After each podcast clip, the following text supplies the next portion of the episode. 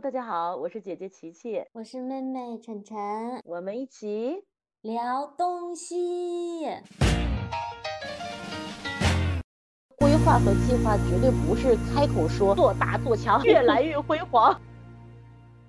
姐姐，虽然我们已经度过了二零二二年的两个月了，但是对中国人来说，还是站在年头上嘛。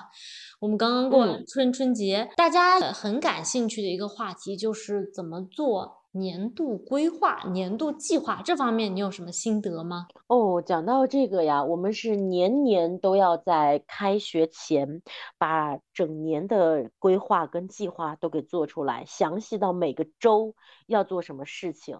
那我一般会这么来来做哈。首先呢，拿着日历，找一本那个 大本的日历，从开工的那第一个月开始，就先写下来，我这一个我这一月要做什么事啊？那我们现在是二月开始了，那比如说我我就会先写二月，旁边写我要搞什么活动，我有没有些重大活动需要搞啊？没有，那么就空掉。那三月有没有大型活动？三月我们会面临一些假期，比如说呃有那个呃清明节啊，如果在这个时候，那我是不是这个假期就要空掉了？那这个假期是不是要考虑不能上课呀？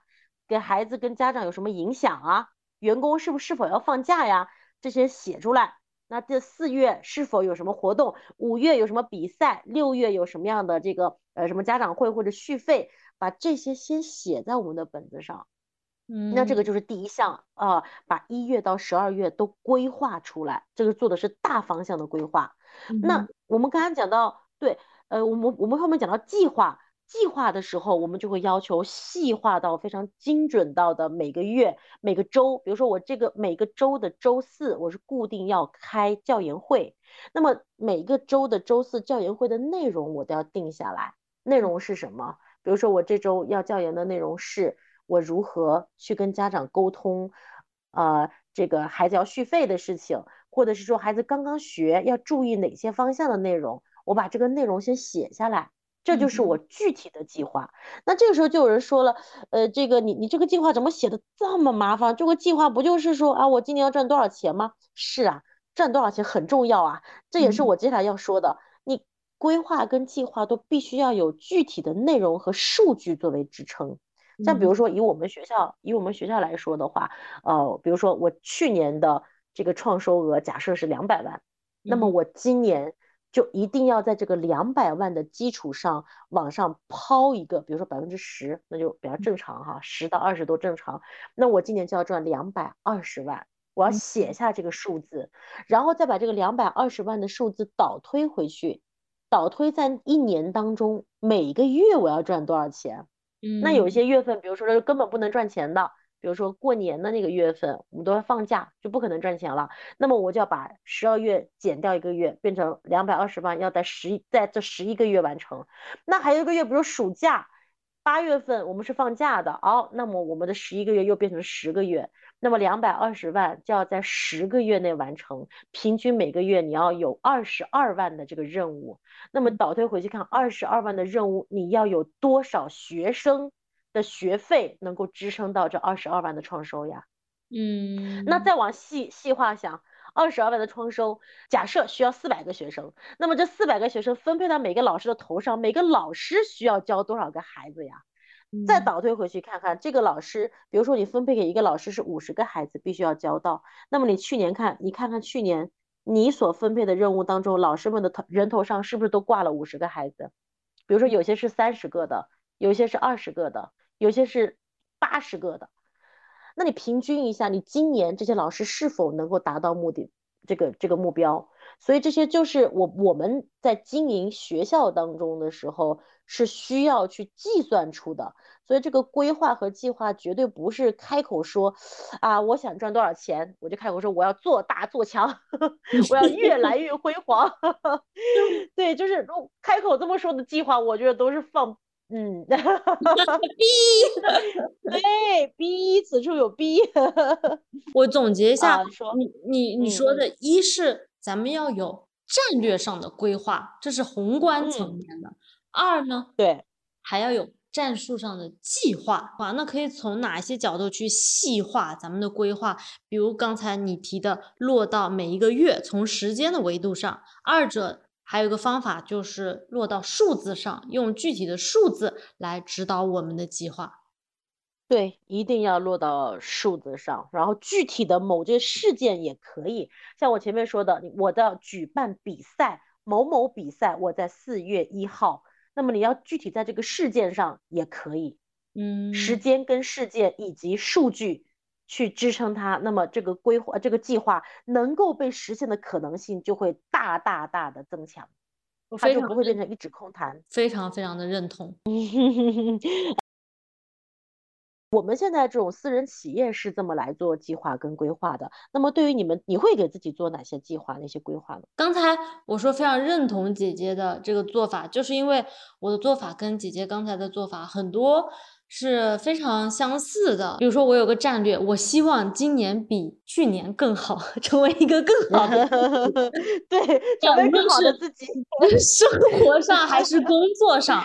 重要的就是后面的细化，我真的非常认同，一定要细化咱们的规划变成计划，包括刚才姐姐说的，落到数字上，落到时间上，落到事件上，我嗯能够举出自己的一些例子分享给大家，比如说落到落到数字上，个人生活作息的，我希望有更好更规律的作息，那我就说每天我要五点半起，十一点睡，这就是一个指导我们的。数字，你可能没有办法真的每天做到，但是你有了这个数字，一定会尽量的往这个方向去靠。对，二者就是时间上，我个人觉得固定时间做固定的事，真的能够帮助我去长期坚持的做一些想要提升的技能，因为嗯。技能不可能是一朝一夕就做提升的，所以我们必须要把它放在一个长期的时间维度上，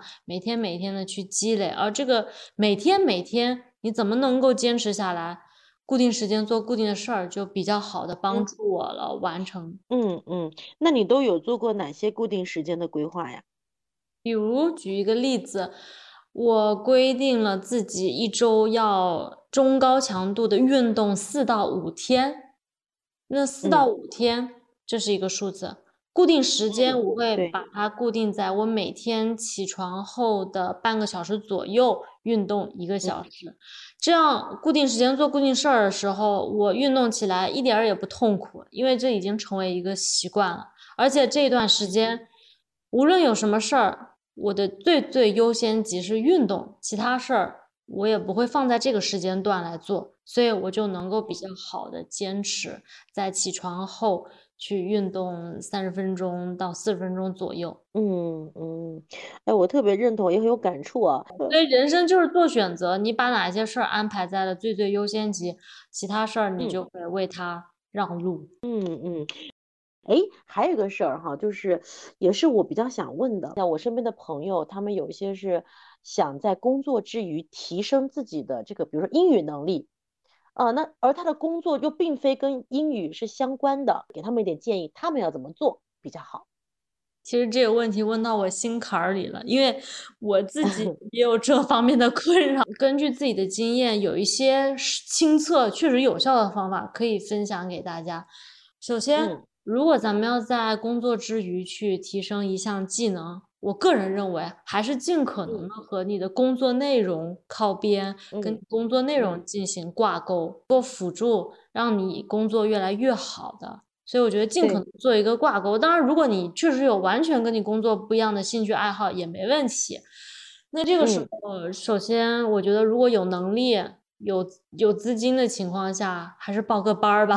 我觉得这个是一个，既能够有老师指导你、传授你方法，二者呢，你也有同伴，你也有相当于一个小集体，能够推着你不断的往前，而且你还有输出检测自己学习成果的一个渠道。哦，那接下来我要分享的是，如果这些都没有的情况，我觉得这可能是大家更需要的。我有几个个人的。挺好用的一些方法，一个就是以输出为导向，一定要以输出为导向，给自己列一个小项目一样，每天给自己的这个小目标，好像在做一个小项目。比如说，举个例子，最近冬奥会特别火，那你想在平常提升英语英语，对吧？那你就给自己假设一个场景，你哪一天见到你的外国朋友，你要向别人去介绍冬奥会的运动赛事，或者是冬奥会的吉祥物。拿冰墩墩来说，你要想向别人用英语来介绍冰墩墩，你会说什么？那这个时候咱们就有问题了，咱们就有结果导向了。你就会首先了解冰墩墩它的设计的理念、设计细节里面的寓意。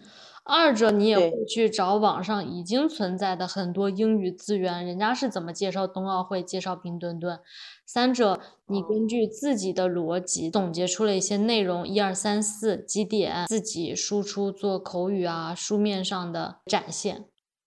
嗯嗯，就是要和日常的生活和当下发生的时事给结合起来，就会变得有趣的多，不会那么沉闷。对，就会更有动力，给自己设计一个场景，给自己设计这种任务型，我觉得会比较帮助提升动力吧。我觉得在社交媒体上分享也是一个很好的方法。首先，你就会有一定的压力，你想要讲好，我多练几次嘛。你放在那儿，无论别人有没有点赞。都，它都是一个要输出的一个结果导向。我的一个小成品放在这儿，日常生活，比如说跟你的亲朋好友聊天，你能输出的这个契机，你自己下意识的去找去输出，我觉得也会很有效。确实哈，成年人一旦有了自己的主业以后，想要在业余时间提升某个不同的领域，其实挺难的，真的挺不容易的。就一定报个班儿，会更加。更加有动力，而且好像更也更加有一点点这种压力，哈，才会比较有效果。你觉得呢？对对，总而言之，我觉得要有嗯，给自己设置检验反馈的机制。这个时候就是对输出为导向，以一个个一个个小作品，慢慢慢慢积累多了，就可能会使你的技能有一个质的提升。对，没错，我特别认同。啊，我也希望说，我身边的朋友如果有听到这一期的话，一方面呢，能够呃，首先呢，也不要因为自己总是半途而废感到沮丧，因为可能大家都差不多，毕竟又有工作又又有家庭生活，想要提升某些技能确实不容易。那第二的话，真的想要提升，就要咬紧牙，给自己制定好严格的计划，然后真的去花上时间。一定要花时间把这个事情咬牙切齿的给它做下去，那一定会也会有成效。好，包括刚才我们说的很多的方法，固定时间做固定的事儿，细化设数字，其实就能够减少你意志力的损耗。少一些咬紧牙关的时候，可能会轻松，没错，动力一点。从小的事儿开始做，不是你刚才一说介绍冰墩墩，都把我给吓坏了。都哪儿介绍冰墩墩呢？冰墩墩咋说呀？可能都还不会开口呢。你首先你自己得认识他，对吧？就是传授，把自己当做一个老师，跟别人传授经验，这就是这就是一个场景。而且你你的大脑也会兴奋，也会说，哎，我怎么样才能讲好，让别人能够更多的接受？你总之不要沮丧，因为你面对的问题很多，很多人都在面对。重要的是你一步一步的去做出改变。今天我们给大家分享的方法，就可以作为你改变的一些手段。希望大家都能够 成为一个 a better me。好，又开始灌鸡汤了，最后一刻。好，那这期我们就聊到这儿吧。好，很快乐，很开心。嗯，再见。好，拜拜。